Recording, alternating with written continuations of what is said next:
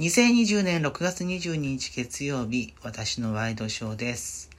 え今日ご紹介するのは、えーメディア28社がデジタル広告で連携を発表したというもの。えこれですね、今日発表されたんですが、えー参加するのは、これちょっと時事通信の記事を読みながら、えーなぞっていくと、時事通信や朝日新聞社、講談社、フジテレビジョンなどメディア28社というふうになっていますが、えー新聞放送など参加メディアのサイト上の広告管理を共通化し、高品質で安全な広告の提供を目指すと、えーデジタル広告市場で強い影響力を持つ米 Google など巨大 IT 企業に対抗する狙いもあるというふうになっています。で、この記事の中では、大手紙のほか、中日新聞や、えー北海道新聞、西日本新聞、文芸春秋、集英社なども含まれると。えーそれが、コンテンツメディアコーソコーソシアム、コンソーシアムを創設して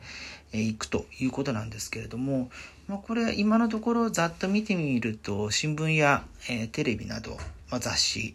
などの今までですねマスメディアと呼ばれてある程度影響力を持っていた会社たちが、まあ、連合して行うということのようですね。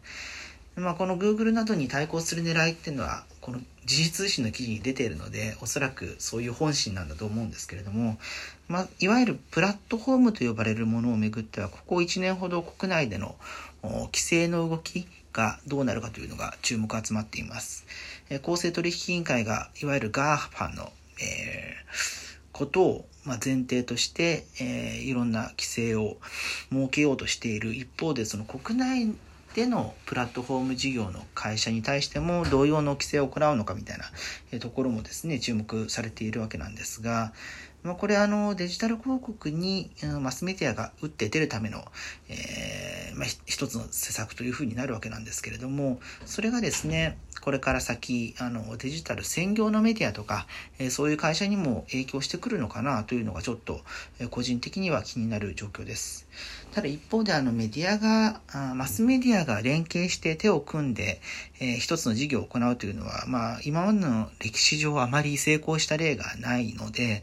えーそうしたところでちゃんと足並みを揃えて、この加盟する各社が、えー同じ方向を進んでいけるのかどうかというところも、これから注目が必要だと思います。えそれでは2020年6月22日月曜日、私のワイドショーでした。それではまた明日。